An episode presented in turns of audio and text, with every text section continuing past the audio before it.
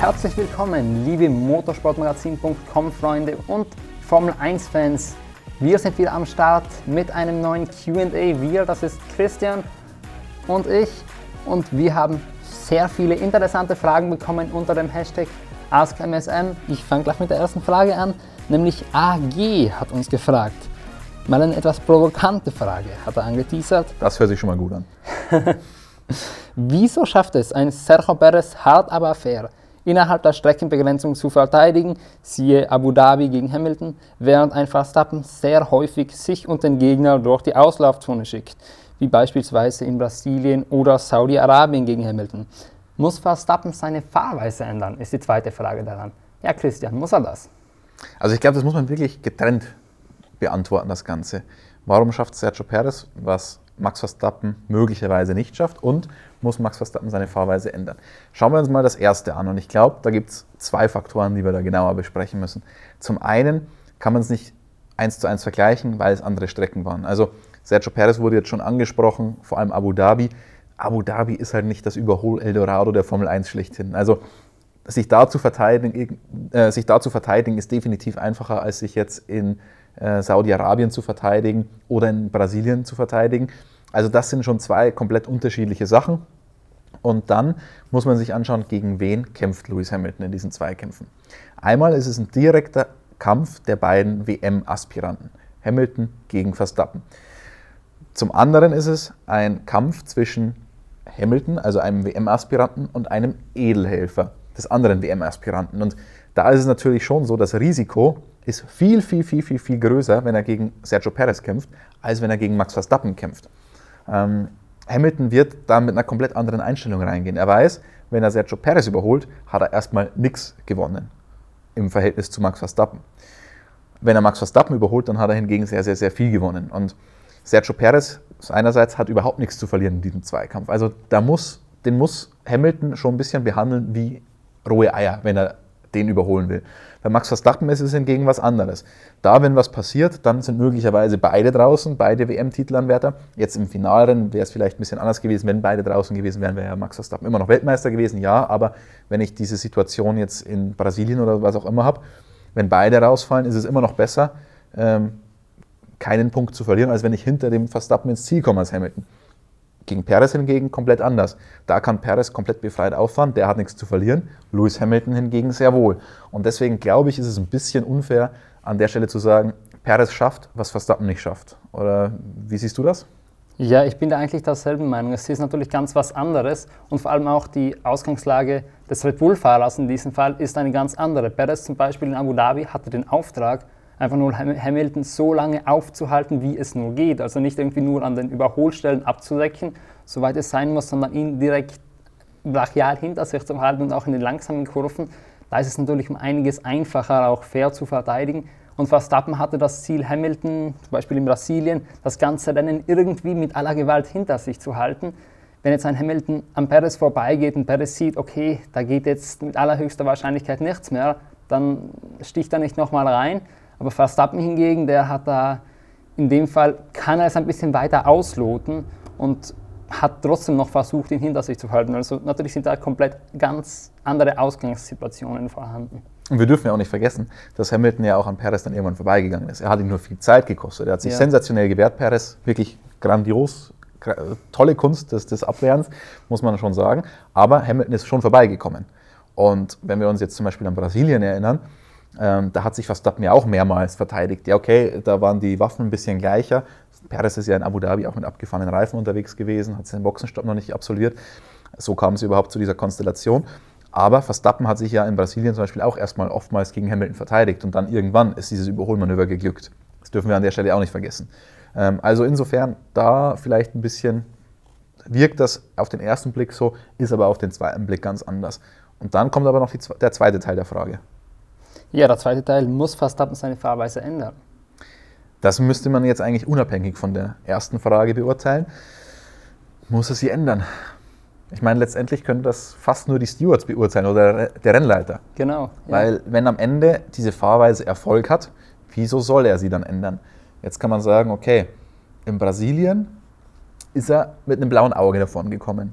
Da gab es keine Konsequenzen für ihn Er wurde am Ende trotzdem überholt, aber sagen wir mal, Hamilton hätte es nicht mehr geschafft, an ihm vorbeizugehen. Hätte es keine Konsequenzen gehabt, diese, diese Brechstangenmethode. Auch wenn wir uns die Rennen in Imola anschauen, was da in der ersten Kurve war, oder Spanien, ja. genau, ähm, hatte es für ihn auch keine Konsequenzen. Wenn wir uns dann anschauen, was in Saudi-Arabien war, da hingegen hatte es dann Konsequenzen. Und da müssen wir dann auf Stewarding zurückgehen, das vielleicht in der vergangenen Saison nicht ganz optimal war. Da wurde schon teilweise mit zweierlei Maß gemessen. Ja, es gibt keine zwei identischen Zwischenfälle, muss man auch immer wieder ganz klar konstatieren. Man kann nicht den einen Fall über den anderen drüberlegen. Aber, und es ist auch ganz schwierig, da wirklich klare Regeln zu machen. Also zu sagen, das ist das, das ist das, das ist das, das geht eigentlich so nicht. Es ist immer Fingerspitzen ähm, gefragt von, von den Stewards und natürlich auch von den Regelmachern. Man setzt sich ja da im, Kämmerchen dann zusammen, die ganzen Teams, in Arbeitsgruppen, um zu sagen, das ist erlaubt, das ist nicht erlaubt, aber es ist halt nicht immer schwarz und weiß. Äh, insofern lässt sich das, glaube ich, nicht ganz so einfach beantworten. Es kommt auch immer auf die Konstellation drauf an in der WM. Wie steht Max Verstappen da? So wie es in der vergangenen Saison war. Ich meine, er ist am Ende Weltmeister geworden, das hat ihm recht gegeben. Wieso sollte er dann großartig was ändern? Und ich bin da schon abgesehen jetzt vielleicht von, von Saudi-Arabien, da war es schon eins drüber für mich. Aber sonst die ganze restliche Saison war es für mich so, dass es hart war und immer an der Grenze, aber nie ein ganz klarer, nie eine ganz klare Überschreitung dieser Grenze. Ja, teilweise war es vielleicht ein bisschen drüber, man kann darüber diskutieren, aber es war jetzt nie so, dass du sagst, das geht gar nicht, das ist jenseits von Gut und Böse. Die Strecken spielen dann natürlich auch eine ganz, ganz große Rolle. Wie sieht es in der Auslaufzone aus? Haben wir da ein Kiesbett, haben wir da asphaltierte Auslaufzone, was auch immer. Deswegen ist es immer schwierig, wie gesagt, da einen einheitlichen Maßstab zu haben. Aber insgesamt, der Erfolg hat ihm bislang recht gegeben. Und ich bin nicht mal gespannt. Es gibt ja viele Diskussionen jetzt, nicht nur über diese Safety-Car-Phase und das Ende der Safety-Car-Phase in Abu Dhabi, sondern es gibt natürlich auch noch viele Diskussionen insgesamt über Regeln. Und ähm, dementsprechend, glaube ich, wird er sich dann schon auch ausrichten müssen. Wenn es heißt, okay, Hard Racing ist erlaubt, dann glaube ich, kann er so weitermachen. Wenn man jetzt sagt, okay, das war schon über dem Limit, so wie ich es verstanden habe, hat man das den Fahrern auch so kommuniziert, dass das, was er in Brasilien gemacht hat, schon eins drüber war und er dafür eigentlich schon die schwarz-weiße Flagge hätte kriegen sollen. Im, Nach Im, Nachhinein hat sich das Rennleiter Michael Masi auch gedacht, glaube ich, so wie ich das verstanden habe. Und da muss er vielleicht ein ganz kleines bisschen justieren an seiner Fahrweise. Ja, das sehe ich genauso. Ich meine, solange die Stewards keine Strafe aussprechen, wieso sollte er irgendwas ändern? Jetzt die Frage, ob ihr das zu Hause auch so seht. Ihr könnt das zum einen runterschreiben in die Kommentare. Labern wir da kompletten Blödsinn? Und wenn ihr meint, wir labern generell kompletten Blödsinn, nicht nur bei der Frage, dann könnt ihr uns auch komplett ersetzen. Nein, nicht ersetzen, aber natürlich ergänzen, denn wir suchen Verstärkung für unser, unser Redaktionsteam. Wenn ihr hier sitzen wollt oder auch am Computer und schöne Texte schreiben, mehr oder weniger schöne Texte, darüber lässt sich auch vortrefflich diskutieren, dann könnt ihr euch bewerben. Alle Infos gibt es wo? Auf unserer Webseite motorsportmagazin.com und unter unserer Mailadresse könnt ihr auch bewerben unter info.motorsportmagazin.com. Motorsport-magazin.com. Da muss man aufpassen. So, dann würde ich sagen, kommen wir zur zweiten Frage. Da hat uns nämlich Markus Trummer die Frage gestellt: Hallo MSM-Team, besteht die Gefahr, dass wir aufgrund der neuen Autos, mit denen man ja besser racen können soll, als bisher mehr Proteste und eventuell auch Strafen sehen werden? Denn man muss schon sagen, dass sobald es kein DRS-Manöver mit plus 50 km/h ist oder wenn sich der andere auch noch anfängt zu wehren, wie ein Alonso oder Perez, sofort der Rennleiter angefunkt wird. Und wenn wir 2021 eines gelernt haben, dann, dass man wegen jedem Mist einen Protest anfängt. Haltet ihr es für möglich, dass wir 2022 zwar besseres Racing sehen, das aber durch noch dreckigere Politik überschattet wird? Da stellt sich natürlich als erstes die Frage, kann es noch dreckiger werden als in diesem Jahr? Aber ich, find, ich muss sagen, die Frage finde ich sensationell gut. Also die ist sehr interessant. Und es wäre es wär ein wünschenswertes Problem eigentlich, wenn man so will, auf der einen Seite. Ähm, ja, also natürlich, wenn Überholmanöver nicht mehr vorzugsweise auf der Geraden stattfinden, sondern vielleicht über mehrere Kurven hinwegziehen und dann richtig hart zur Sache geht, kann das schon sein, dass wir da ein bisschen öfter bei den Stewards noch sind. Ich hoffe aber wirklich, dass es 2021 eine einmalige Situation war, weil sich das so aufgeschaukelt hat mit der Stimmung zwischen Red Bull und Mercedes. Ja, auch ein paar andere Fälle gab es, aber hauptsächlich zwischen den beiden, wenn man ehrlich ist. Und ich hoffe, dass das ein bisschen runterkommt und dass wir generell, was Proteste und so weiter angeht, nicht mehr so viel haben werden. Proteste muss man auch ganz klar dazu sagen, die sind nicht dafür gedacht, wofür sie hergenommen wurden. Also es, wir reden ja hauptsächlich dann von Right of Review anstelle von einem Protest, weil gegen viele Sachen kann man ja keinen Protest einlegen. Und dann hat man eben diese kleine Lücke gefunden im International Sporting Code des Right of Reviews, also das Recht auf Neubeurteilung. Und das ist eigentlich für was ganz, ganz, ganz, ganz, ganz anderes gedacht. Das ist dafür da, wenn ich eine Situation habe, äh, die die Stewards beurteilen und dann stellt sich später heraus, es ist, war doch komplett anders. Also man hat jetzt zum Beispiel nicht gesehen, dass bei einem Zweikampf ein Zuschauer eine Flasche auf die Strecke geworfen hat, diese Flasche einen Fahrer am Kopf getroffen hat und der deswegen kurz ausgenockt war und was auch immer. Und deswegen hat er den Fehler gemacht und hat den anderen abgeräumt. Ist natürlich jetzt ein Hirngespinst, sowas gibt es hoffentlich auch nicht und sowas würde man natürlich wahrscheinlich auch sehen, aber es ist für einen Fall gedacht, dass wirklich was komplett anders war als ursprünglich angenommen. Nicht, war der jetzt 5 mm weiter da oder da, äh, war der jetzt doch 10 km/h schneller als in der Runde zuvor. Nee, um solche Sachen geht es nicht. Dafür haben wir eigentlich Tatsachenentscheidungen bei den Stewards. Und ich hoffe, dass man das auch in der Winterpause macht. Wir haben ja schon viel darüber gesprochen, was man in der Winterpause noch alles machen könnte mit Regelklarstellungen und so weiter.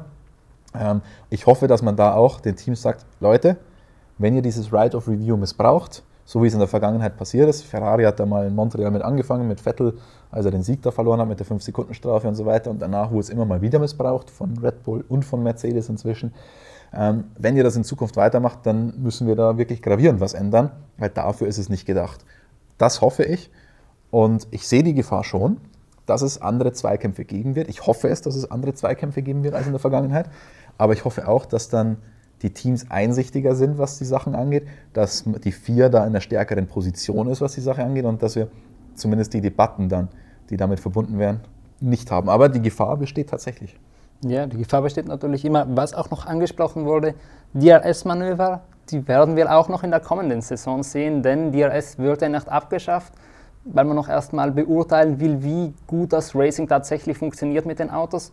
Bleibt das jetzt uns noch erhalten, deshalb Ganz so wird es nicht sein, dass wir keine DRS-Manöver mit Geschwindigkeitsüberschuss mehr sehen werden, aber hoffentlich mehr von der anderen Sorte. Kommen wir dann noch zur letzten Frage, die uns ebenfalls unter unserem Hashtag AskMSM gestellt wurde.